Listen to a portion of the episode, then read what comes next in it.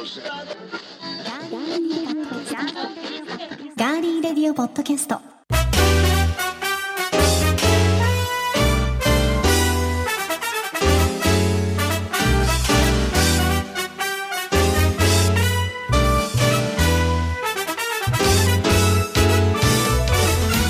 皆さんこんにちは。9月7日火曜日。9月に入りました。いかがお過ごしでしょうか？今週も名古屋のスタジオからお送りしていきます。ガーリーレディオポッドキャストお相手は高田沙織です。そしてガーリーレディオポッドキャストに欠かせないハオシュンティ。えー、いていて。じゃあ喋れますからちょっとごめんなさい。あの蹴らないでください。いて。えーっと皆さんこんにちは。足立です。えーっと中国語で今あの紹介してもらってすっと喋り出せなくてすいませんでした。今週もよろしくお願いします。まず私蹴ってないですからね。いていて二三発蹴ったことになってますけど。ごめんなさいごめんなさい。どんだけ私の足が長いと思ってるんですか？ごめんなさい。痛い。ちょっとやめてもらっていいですか？痛い。ちょっと蹴り合いするのやめてもらっていいですか？仲良くやりましょうよ。本当もうに2年目に入るんですよ再開してから。私が何と言ったかというと、はい。ガーリーレディオポッドキャストのはいハオシュンティ、はい。素敵なお兄さんとはい。言ったわけです。あなるほど。はい。僕のことじゃないと思って。は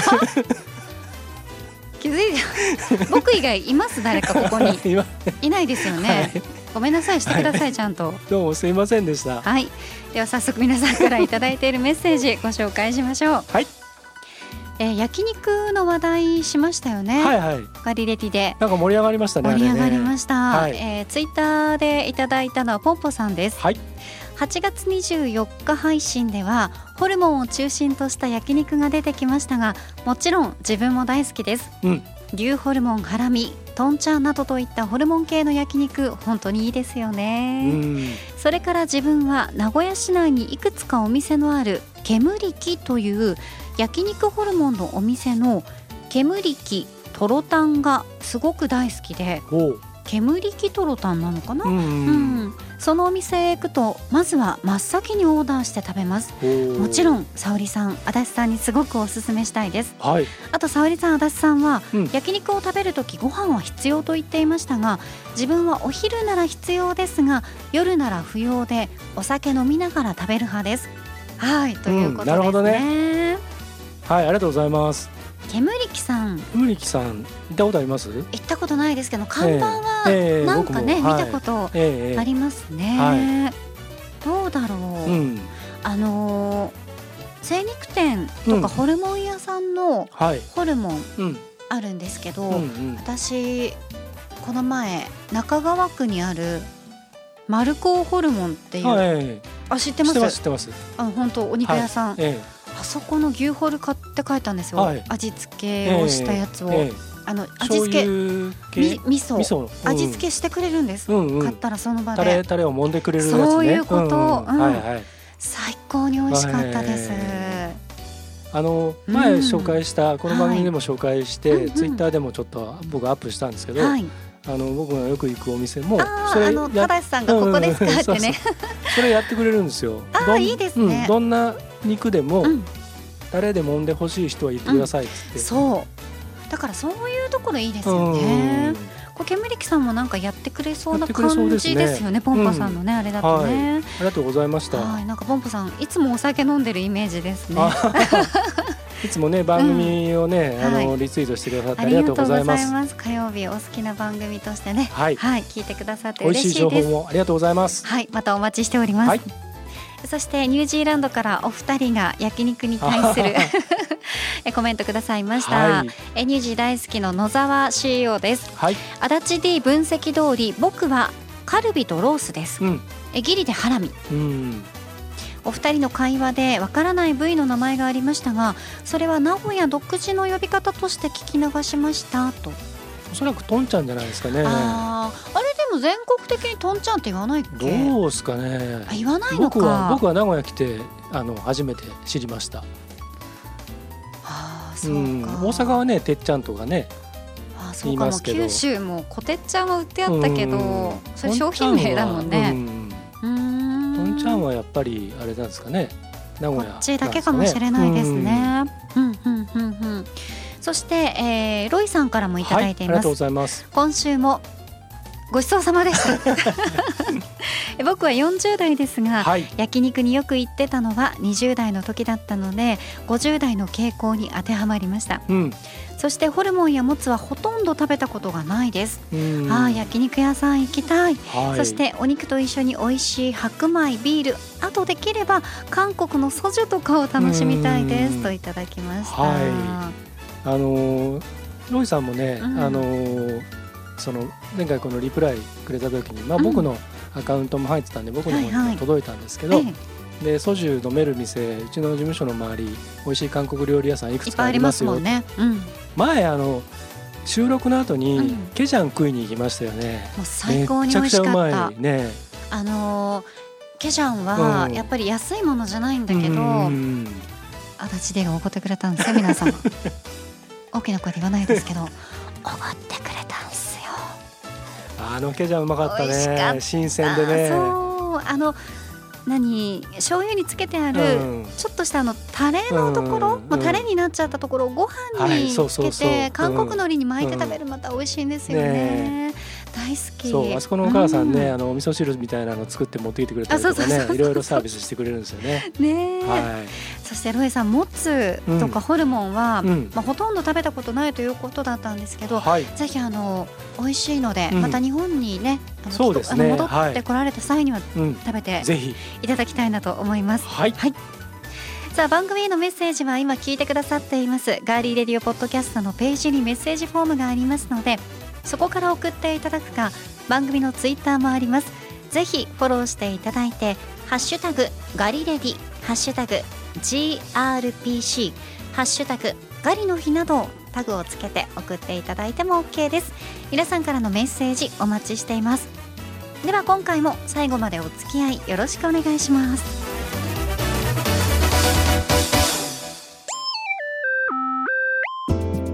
名古屋のスタジオからお送りしています。ガーリーレディオポッドキャスト。去年この番組リスタートしましておよそ1年が経ちました。はい。まずはたくさんの方々に聞いていただいていることそしてメッセージやツイッターなどで番組に参加してくださっていること本当に心から感謝いたします。皆さんありがとうございます。ありがとうございますね一、うん、年経ちましたよ。そうですね。早かったですね。あの一年前9月の8日にリスタートして、うんはい、その時はえっ、ー、とまああの6年前をファーストシーズンだとして、うん、はい、今今がセカンドシーズンだとしましょう。はい。で、えー、そうするとあの、えー、と前は2週間に1回各週ぐらいの感じでポッドキャスト配信していたので、ええ、最初9月はね、えー、2週間に1回な感じだったんですよね。うん、そうですね。で10月から毎週やりますよっていうことになって、うん、それ以来毎週ずっと続けているってちょっとなかなかちょっと自分たちで自分たちをちょっと褒めてあげたいぐらいな感じじゃないですか？これ結構ね、うん、収録、うん、原稿、選曲、まあ本当に普通の番組、うん、ねあのラジオ番組と変わらないそうですよ。ので、準備的に すべてね、はい、スタジオに入ってというのも、はい、ねまあ自分たちの番組なんで言っちゃいますけど、うん、クオリティ僕らの方が結構高いと思うまだまだそんなことをおっしゃって、はい、まあいろんなね、えー、皆さんの好きなものをね、ね、聞いていただければいいと思いますが、ということで、今週と来週のこの時間は足立 D と私コーナが選ぶこの1年の中のこの回のここを聞いてというベスト3を発表していきたいと思います。ちゃんと選んできました？もちろん。それちゃんとあのそこだけ切り取って、うんうん、もうスタッフさんにお願いして、うん、徹夜ですねこれ、はい、大変。挿入するわけですねそこの部分をね。なのでプレイバックしながらって感じですよね。そういうことです。その作業には、はい、おねむの足立剛さんも、はい、もちろん立ち会いますよ。加担するわけですね。はい。っていうか僕がほとんどやりましょうこれは。そこはやってくださるんですね、い、いですね。はい、はい、じゃあやっていただけるということで。わかりました。よし。ではやっていただけるということで、はい、このランキングが成立いたします、ではいきますよ。はい。まずはこの1年の中のこの回のここを聞いてベスト3足立 D の第3位は？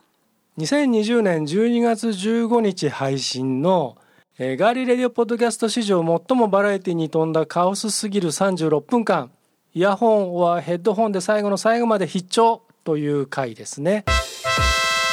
うん。はい。でえっとこちらのですねえっとこれあの12月15日でクリスマスの直前ぐらいの配信だったんですよそうですねで。なんかそのクリスマスのネタみたいなのをエンディングトークでちょっとあのメッセージを紹介してる時にはい。正さんのメッセージだったかな？うん。でそれでクリスマスこんな素敵な思い出がありましたっていうのに対してうん。僕らがなんかえらい盛り上がっちゃってゲスゲスな ゲスなあの勘繰りで盛り上がっちゃいましたね。うん盛り上がっちゃって本当に失礼いたしました。何をもごもごするなどうのこうのみたいなありましたね。もぐもぐともごもごがなんかおかしなことになっちゃったりなことになっちゃったりとか。それで8分超えのエンディングっていうね エンディングだけで8分以上、で雑談で脱線しまくりではい。で特にはい。33分33秒うんからの約15秒間のはい。沙織殿の無意味なアドリブうんうんうん。これはね、うん。突然この人とあのたまにそういう、あのー思いつきをやるんですけどはい。この時それが炸裂するんですよ。はい。でさらに最後の最後なんかあのまた無意味なささやきアドリブ合戦でフェードアウトしていくっていうねうん。ものすごくカオスな回で僕これ結構好きなんですよ。じゃあもうその、足立 D が選ぶ第3位、はい聞いていただきましょう。はいどうぞ。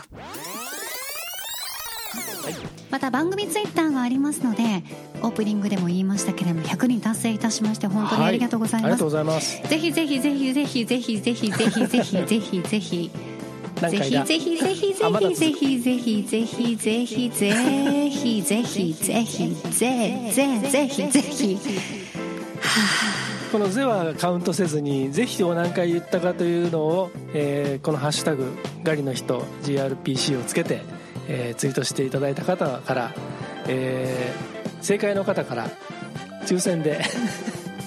抽選で今週も最後までお付き合いいただきましてありがとうございました。ガーリーレディオポッドキャストお相手はディレクターの足立でした。そして幸田沙織でした。それでは来週もどうぞお楽しみに。さようなら。おやすみなさい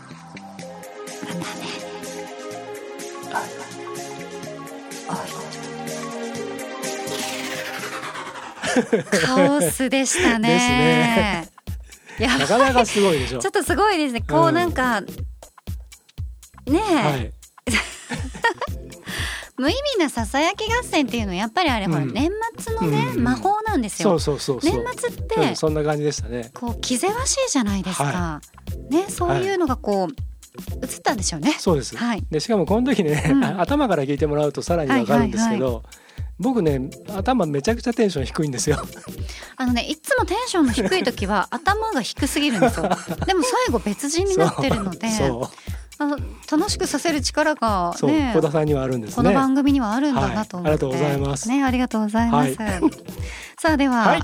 私も選びました、はいお願いします。コーダの第3位です。はい2021年今年のうん。2月9日オンエアのスペシャル企画。はい。高田沙織を質問攻めにして素顔に迫ろう。いやなんなら丸裸にしてやろうか。沙織の話2021です はい覚えてますか？これ。このタイトルをね、はい。ニヤニヤして、ええ。足立 D が言ってきた時には、はい。ね 何考えてんのかなと思いましたが、はい。皆さんに聞いてほしいポイントです、はいはい。このオープニングのええ。この剛殿のたどたどしい喋りから、えーはい。もうすごいなんかえね、ーなんかね。自分ではい。番組とかで喋ったりもしてるのに、ええはい。ソロでソロ喋りとかもやってるのうに、ん。何を思ったかすごいねでは登場していただきましょう、みたいな,、うんなんかね そうすごい。しゃべそのなんか変な喋感じになりね。そ の喋りからの、はい。あの英語の発音抜群のくだり。あの辺のくだり、はい。やっぱ皆さんに聞いていただきたいので、はい。ではね聞きながら振り返ってみましょう。はい。皆さんこんにちは。高田沙織ガーリーレディオポッドキャストディレクターの足立です。いつも番組ご視聴くださりそして高田沙織を応援してくださりありがとうございます。さて今週の日曜日はセントバレンタインデーということで幸田沙織からリスナーの皆さんへちょっと変わったプレゼントをお送りします。さあそれでは今回のスペシャルゲストをお迎えしましょう。この番組の主役幸田沙織さんです。どうぞ。皆さんはじめまして。幸田沙織です。よろしくお願いいたします。今回のちょっとタイトルを、はい。えー、改めて発表させてもらいます、うん、お願いします高田沙織を質問攻めにして素顔に迫ろう。いやなんなら丸裸にしてやろうかスペシャル。題して沙織の話。2021出た。英語。おお送りします。英語喋れる人出た。皆さん知ってます？あの Spotify って。は い恥ずかしい。恥ずかしいでしょ？下手すぎる。 Podcast Spotify Twitter、ね、はいもう本当にねなんであんなたどたどしかったんだろうな。まあいいや。そうね。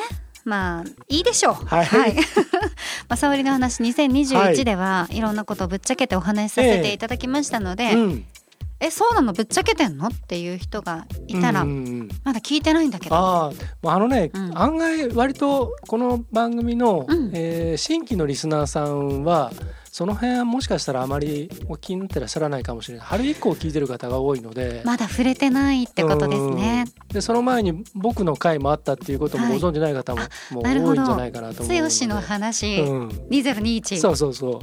あの2021ですか？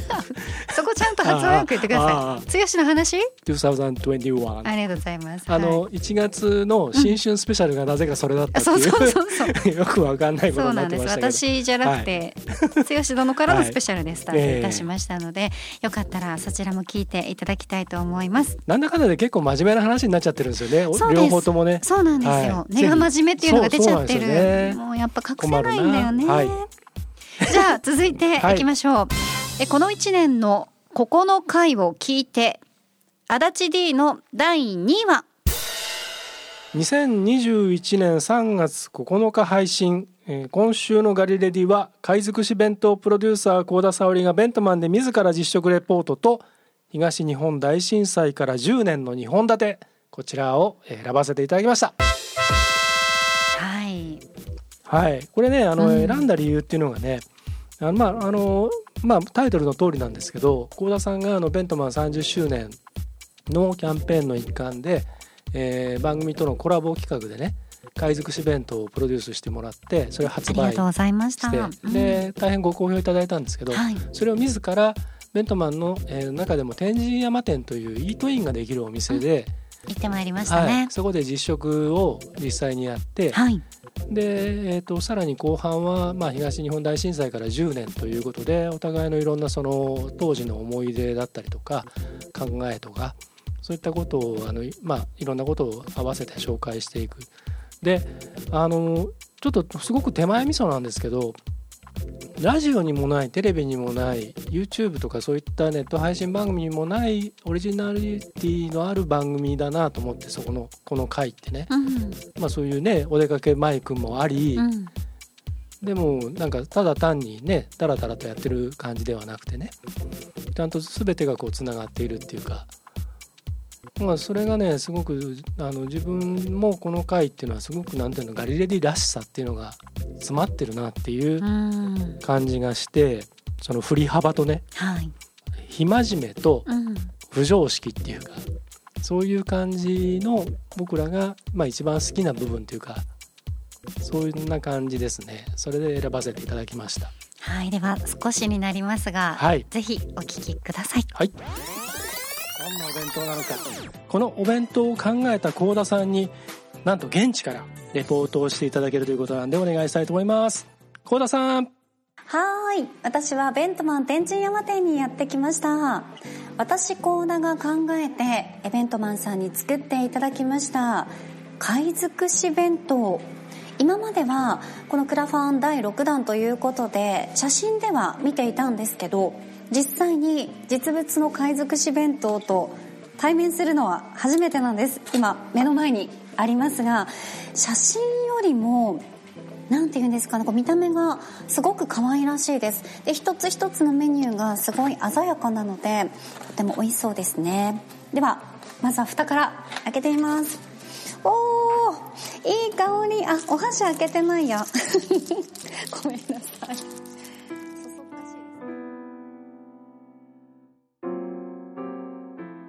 名古屋のスタジオからお送りしていますガーリーレディオポッドキャスト。さて3月11日で東日本大震災から今年で10年となります。はい。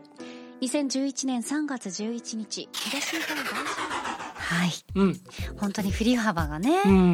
んもう全編聞いてもらった方がもっとわかりやすいんですけどそうですもちろんねねまあでもうんこういう貝尽くしイベントをうんまさかプロデュースさせていただくようになると思わなかったので、はい本当に貴重な体験でしたし、うんもうとにかく美味しいお弁当が出来上がって、うん嬉しかったですね。そうですね。ううんん。なんかねそれがすごく伝わってくるレポートだったなとうん思いますよ。はい、そはいして忘れていけない、ねうん東日本大震災から10年といううん。話もねしっかりできてよかったなと思います。そうですね、うん特にラジオっていうメディアとそうなんですよね。のね関係っていう部分を、まああの話ができたんでよかったなと思いますね。はい。はい、すみませんちょっと長くなっちゃいましたけど、いえいええっ、とじゃあはい小田さんの第2位を紹介していただきましょう。はい。3月2日オンエアのベントマン CM 制作の舞台裏です。これ3月2日ね。はい、3月20日、はい。2日ね。あ、2日うんごめんなさい。そうなんですよ。えー卒業の話とかねいろいろとそうですね。ありましたよね昔、うん第二ボタンがどうのこうのみたいな話とか今は写真でねデジタルでとか、うん、そんな話をしてましたねし。た中で、はい。あのベントマンのうんナレーションをね、うん。CM のナレーション担当させていただきましたっていうところから、まあ、あの本当にいつもやるうん。足立剛さんの計画的な印象操作がね なんすかそれ？今日のオープニングでは皆さんありましたよね痛い 痛い痛いって言ってたでしょ？や痛かったんですもん。だから私のそんな足がさ え何私2メートルぐらいある？身長ないでしょ？153センチ3.5、はい3.6この前測ったらはい。健康診あ、伸び断た。診断？あの。あれ行ってきたら病院にうん。検査に、うん。そしたら153.6か5だったお、伸びたじゃん。伸びたのよ、うんすごくない？それはなんかあれですよ。んなんかがこうたあ外れたんですよ。なんかそういう。外れた？うん、肩に乗ってたものがちょっとこう降りたとか、どういうこだからちょっととこういろいろストレスがね。ストレスで縮むの身長って、うん縮みますよ。そりゃ。姿勢とかが変わるじゃないですかそうなんだ、まあいいのか、はい。うんうん。まあまあそういうね,、まあまあね。はい。で、まあ、その印象操作からの はい。剛殿うのん。沙織のこんなの初めてあ、のくだりですよ、うん、ね。うん。これぜひまずははい。お聞きください、はい。このインタビューをオーナーさんととかにね、うん。直接させていただくものを、えー、と配信しますのでそちらもぜひ聞いてほしいんですが、えーこのガリレディお聞きの皆さんに真っ先に伝えなきゃいけないのは何ですか？昨日3月1日から、はい。えーまあ、この、えー東海エリア限定になるんですけどもええ東海テレビとはい。東海ラジオではい。30周年キャンペーンの CM がオンエアがスタートしております。なんとはい。知らなかった。ぶっ飛ばすぞ。えっとなな知らなかったの、うん。初めて聞いた。初めて聞いたかもしれないんですすけど幸田さんはね、ごい。なあのこのこえっ、と CM なんですが、はい、はいテレビでいろんな時間にうん、放送されるんですが、ちらっと言うと例えば今日、えー、と2日はあ今日はラジオの方で CM 入りあテレビか。はい。テレビで CM 入って夕方の、えー、と7時頃から入ったり明日だったら夕方ラジオ7時？うん、夜7時？夜夜7時。明日だと朝10時ちょっと前ぐらいにラジオの CM 入ったりとか、はい。いろんなところでテレビとラジオで CM 入るんですけど、うん、この CM がですね、えー、とちょっとずつあのテレビ用とラジオ用と違うんですけどはい。この声の出演をしているのは、はいえー皆さんよくご存知の、はい。えー声のお仕事をなさってる女性の方が、はいはいねはい、この CM ご出演していただきまして今回もう本当にもうもう週に何回も通ってもう土下座してやってくれやってくれ出演してくれお願いします。うん。あのやってください。このベントマンの CM やってくださいって言ってもう3か月か4か月もっと前ですかね、はい。から通ってお願いをし倒してはい。ようやく出演をしていただいた方が僕の目の前にいらっしゃる。おいおいおいおい すっごい印象悪いでしょそんな。3か月も4か月も土下座した。そういうこそういうことですよ。わかります？印象操作とはそういうこと。どんえ？土下座させた人どんな人なんだろうって写真見たらあーみたいな。しそうしそうなんか言いそうとかさそんな感じになるでしょ？いやいやじゃあ、えー、とそれは全部取り消しますけども、ね。でもね多分ねええ。皆さんね私って気づかないと思いますよ。いやいやそんなことないと思いますよ。いやあのね未だかつてないぐらいね、はい。高い声出したから、そうですね、うん。高い声で張ってもらいました高ねい声で張って、はい。しゃくり上げましたからね、うんうんそうんなの初めて。そうね。あもうちょっと違う感じで言わなきゃ。うん。こんなの初めて。えーね。でもねあのはい。かわいい。ということでねもう本当。ここだけ切り取りたい人いるんじゃないですかいます？あんな聞きたいですかうんね、需要あると思いますよ。需要。があればいいなと思っておりますが、はい。うんさあ気になるうん。第1位と番外編については来週。おお。はい、ご紹介したいと思いま二すの週またぎででいきますか。そうです。皆さんはあこれもしかしたら入ってるんじゃないかっていうのがあるかもしれませんので。あ当ててもらうっていうのはどうですか？当てる？難しくないですか、結構、うんたくさんありますよ、たくさんありまうん、すからだってね、再開してから、うん。再開が25、第25回なんですよ、はいはい9月はい。えー、と去年の9月うん。8日がね、はい、でそこからだから、えー、と8月31日の配信会が75回ですからね、うんうんうん。だから単純に50回あるわけですね、うん。その中から選んでいただくと。そうですね、い、やーちょっとどうですかね。なかなか難しいと思いますが。ますけど。もし、うん。あの選べるよっていう方がいらっしゃったら、はい、ぜひぜひツイッターとかね、ええ Twitter とかメッセージとかで、はい。はい。お待ちしております、はい、ではここで一曲お送りします。あの再開してうん。1周年ということなので、うんまあ今日そして今日っていうか今週。うん、そして来週はぜひあの選曲者のはい、もう剛殿がここも最初からうん、ご紹介してくださいよ。わかりました。わかりました？何その嫌そうない顔やいやだはって幸田さんがだって。もっと積極的になってくださいよ番組に対して。ぼ僕はあくまであれです何よですか？喋るのは幸田さんの方がだって素敵じゃないですか。こういう曲紹介とか特に。か高田の仕事だって言う言ってんですか？い社員やいやそうそうですよ。そうですけどでもほら、うん。せっかくだからっていう。はいわかりました。2回だけだよ。わかり毎週譲らねえよ。わかります？いいですか？じゃあやってよ。いやだから2回はい。二回限定だからわはい。はい。わかりました。はい。じゃあえっと皆さんここでえっと一曲聴いていただきたいと思います、はい。えー今週ご紹介するのはアメリカのジャズシンガーロビン・スタインアルバム「デイドリーム」からタイトルチューンの「デイドリーム」をどうぞ Daydream takes me to a place and time when I was younger and you were mine. To a memory of love that used to be love that was you and me. Daydream took my heart around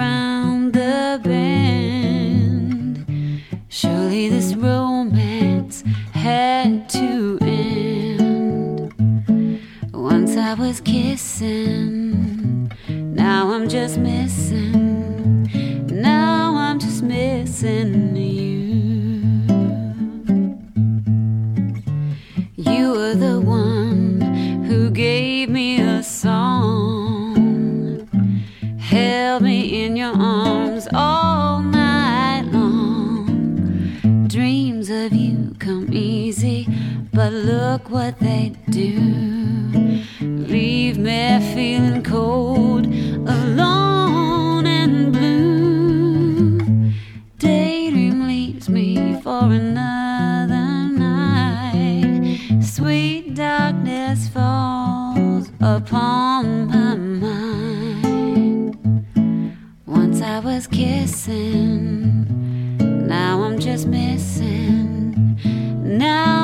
missing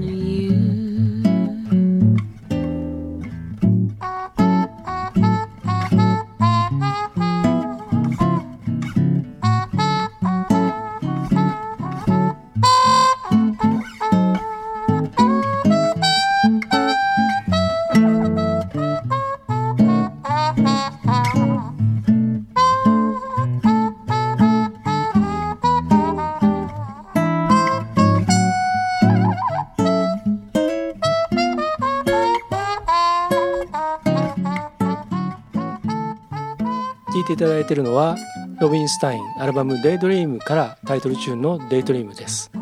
えっ、とね彼女ははい。ドクター・ジョンとか、うん。ブラック・アイド・ピーズはい。など幅広いねあのミュージシャンを手掛けたプロデューサーの、えーマーク・ビンガーっていう人がいるんですけど、はい。その人とあといろんなねあのセッションミュージシャン名うてのミュージシャンたちを集めたプロジェクトで、えー、とニューヨークのスタジオと、えーニューオーリンズのスタジオ両方使ってええこのアルバムはレコーディングされてるんですね。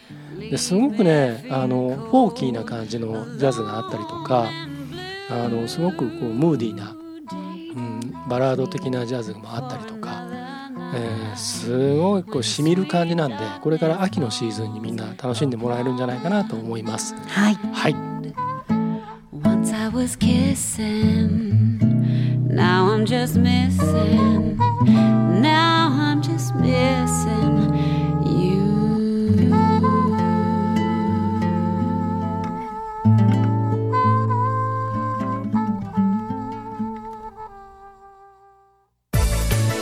続いては今回の気になるニュース私高田が今気になっているニュースをご紹介しますそれではニュースセンター幸田さんお願いします。はいお伝えします新型コロナウイルスのワクチン接種を担当する河野太郎行政改革担当大臣は1回目と2回目で違うメーカーのワクチンを打つ交差接種について政府内で検討していることを明らかにしました。厚生労働省で可否について精査を進め認められれば取り入れる方針だということです。以上ニュースをお伝えしました。ありがとうございました。それでは続きましてあなたはファイザーそれともモデルナどっち？のコーナーです。はい、ファイザーです。はい私もファイザーです。はい。モデルナ製、モデルナ社製、ファイザー社製、はいアストロゼネカ製。はいももしかしたら、うんまあ年内は難しいかもしれないですけど、来年とかになると日本の塩野義製のね、うんはいものが出たりとかいろいろワクチンもね、はい。あのまあ私たちがどんどんこう選べるようにもうん。今後さらにね、なってくるかもしれないですが、うん。まあ今今の話ではないのではい。補足してまいります。はい。えー河野大臣はテレビ番組で交差接種をやってもいいのかどうかそれができるかどうかを厚生労働省に見解を出してほしいとお願いしていると述べられました。はい。私もちょうどたまたまこの出ていらっしゃる時見てたんですけど、例えばイギリスのアストラゼネカ社製のワクチンを1回目で接種した場合2回目の接種でアメリカのファイザー社製やアメリカのモデルナ社製のワクチンが使用できるかどうかについて検討を進めていることも明らかにされました。はい。で政府はこれまで同じメーカーのワクチンを2回接種することを推奨してますよね河野大臣は1回目にアストラゼネカ社製を使うことが認められればさらに接種の加速化につながると待感を示されていたんですがはい。これに対して、えー加藤官房長官も記者会見で、え有効性安全性に関するデータは十分に得られていない。えうん。異なるワクチンの使用を積極的に推奨する状況にはないと認識していると述べたほかはい。政府は交差接種に加えて3回目のワクチン接種の必要性も検討している。ワクチンの効果がどの程度の期間持続するのかを踏まえつつその必要性や実施時期について厚生労働省の審議会で議論を踏まえて判断していくことになるとの見通しを示しました。う。うん。まあいろんなやり方があるんだなと私はうん何も医学の知識がないのでええ。思ったんですが、はい。まあ、それよりもうん。ワクチンを打ちたいとうん。思っている方に早くワクチンが届くようにと、そうですね。は いいうことを私は思ってますうね。ん。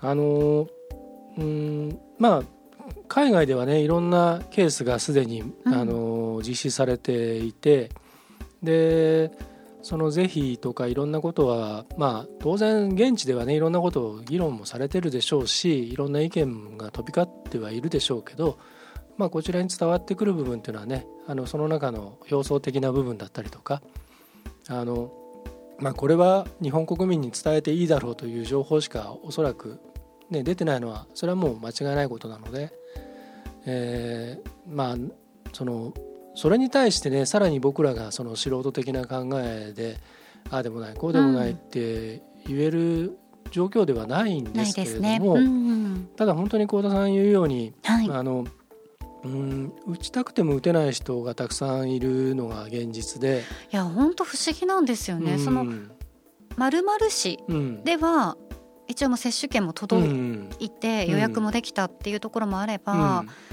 まるまる市ではうん。接種券は届いたんだけど、うん。ようやく届いたけど予約ができない。うん。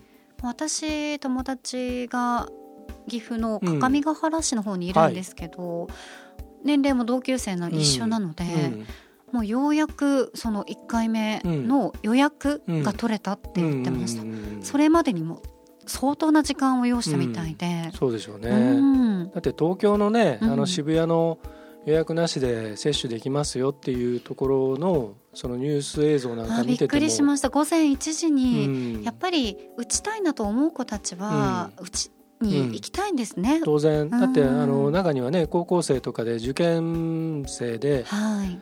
あのもういろんなことを想定して今のうちに打っとかないとっていう考えでうん埼玉からわざわざね、うんうんうん。あの来てでところが抽選に外れて打てない。うん。っていう子たちのインタビューなんかも出てましたけれども。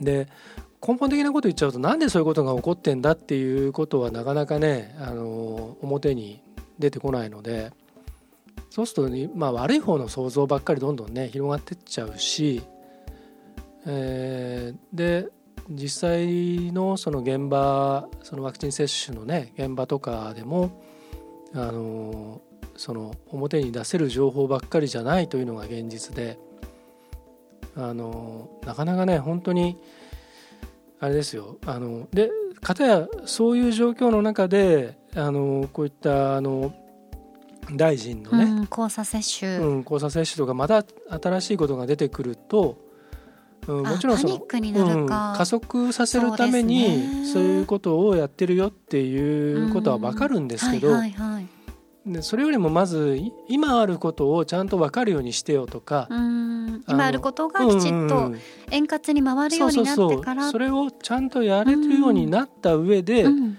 さらにそれを加速するためにこういうことをやっていくよっていうんだったらいいんですけど、うん。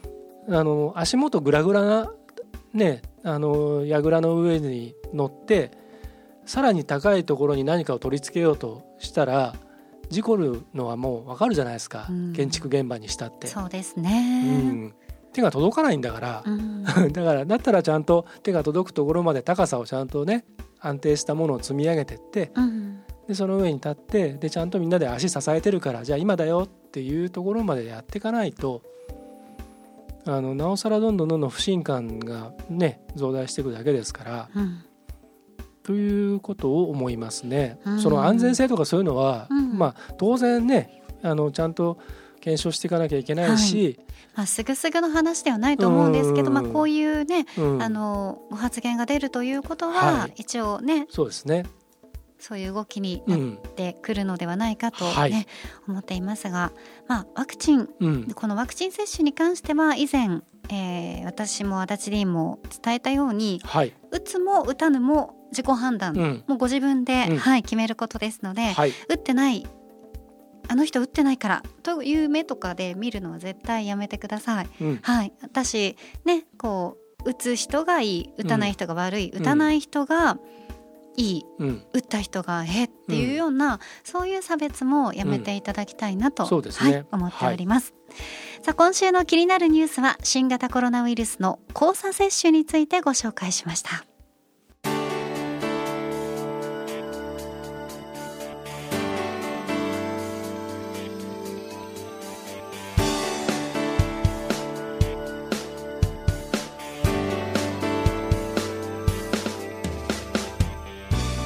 ここでお知らせです。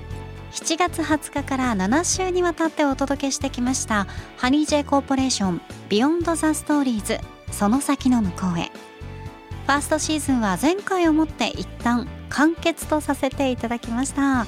ご感想をメールやツイートでくださった皆さん本当にありがとうございました。ただですね。今セカンドシーズンに向けて企画制作を進めている最中でございますので準備が整ったらお知らせします。皆さん楽しみにお待ちください。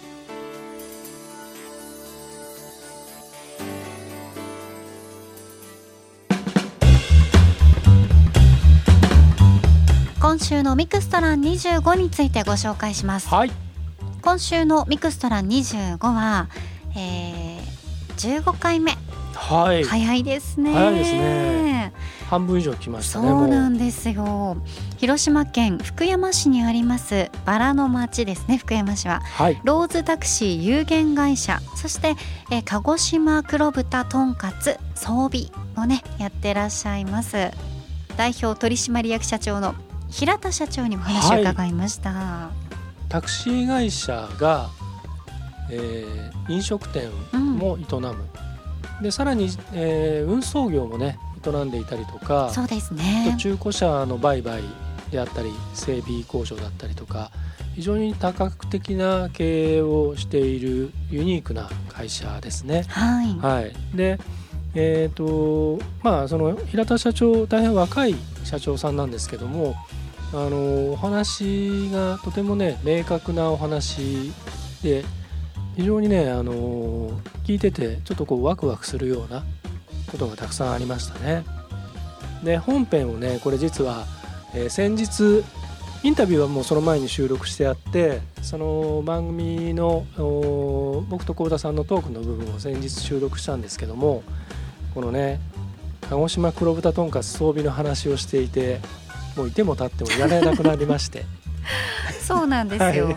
とんかつをね、はい、買いに走りました収録終わった後ねスタジオ出てねそのままねとんかつ屋に走ったというねお肉屋さんのね、はいうん揚げてくれるとんかつを買いに行ったとい。う、そうですねねはいそのくらい。あの皆さんもとんかつが今度あの、えー、とガリレデでは焼肉をみんな食べたくなる飯テロをやりましたけど、うんうんうんはい。今度はとんかつという飯テロをミクストラ25で、楽しんでい。ただければと思い。ます。はい。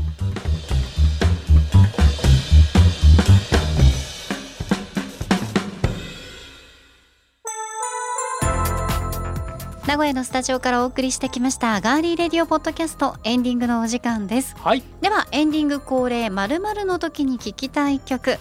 今回は剛殿に選んでいただきました。はい、テーマですね。はい。これはこれも僕が発表ですか？はい僕が発表していいですよ。わかりました。どうぞ。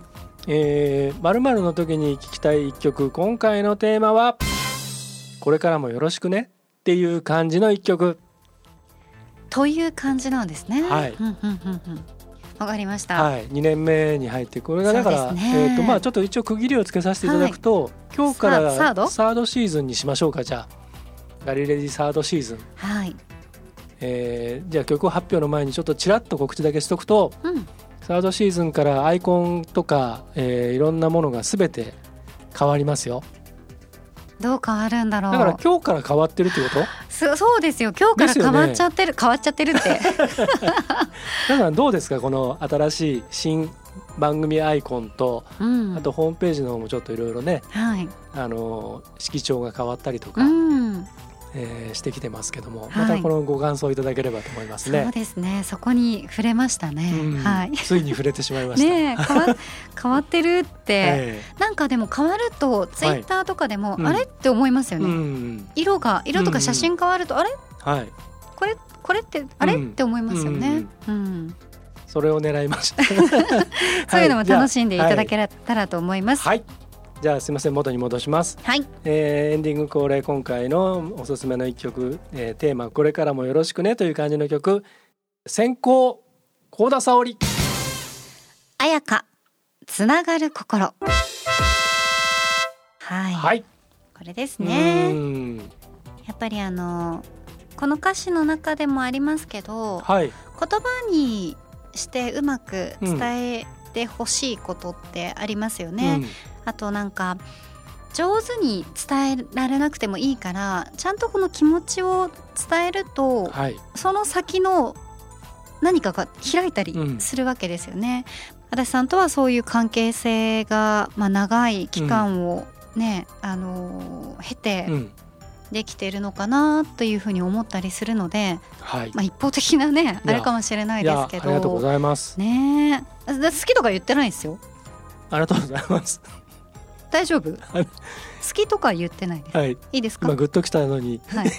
台無しでしょ？そういうとこあるよね。私ね、ごめんなさい。いいです。じゃあ行きましょう、はい。え今週のテーマ。これからもよろしくね。という感じの一曲。高校剛殿レッツゴー。いいことあるさ。NHK 東京児童合唱団。てってれどの曲？ーこれね、うん。あの原曲は、はい。えっ、とあれなんですよ。ビレッジピープルっていう昔あったはい。ヤングマンとか歌ってたあはいはいはいはい。ユニットがうん。ゴーウエストっていう。ゴーウウェェイイそうそうそう。そう、んん。あれが一番大元で、うん。それをペットショップボーイズがはい。カバーして大ヒットしたじゃないですか。はいわかります、うん。それを日本語版にして、うん。ポンキッキーズの中ではい。あの歌われたんですね。で「えー、とレッツゴーいいことあるさ」っていううんで子供たちが歌ってるとても元気な曲なんですけど僕そのゴゴーフェスト自体がとても好きではい。それでさらにこの「レッツゴーいいことあるさ」っていうのはもう本当になんかね昔あの仕事であのちょっとこの曲とかその番組に絡んだ時にこれを生で聞いた時にね本当にねもう涙出るぐらい感動してねうん。なんかこうみんなでねねいいことあるからとにかくあの行こうよっていうね感じで、うん。えーこれからも、まあね、ゴーウエストってそもそも西へ、うん。西を目指そうっていうはい。ゴールドラッシュもそうだしうん。西遊記もそうだし、うん。でそういう感じなんでこれからもそのねこのガリレディ一緒に、えー西に向かって、えー進んでいきましょうと。はい。いろいろ目指していきましょう、はい。ということですね。はい。はい。頑張りましょう。そう。で幸田さんにうん。先導してっていただくと。私に？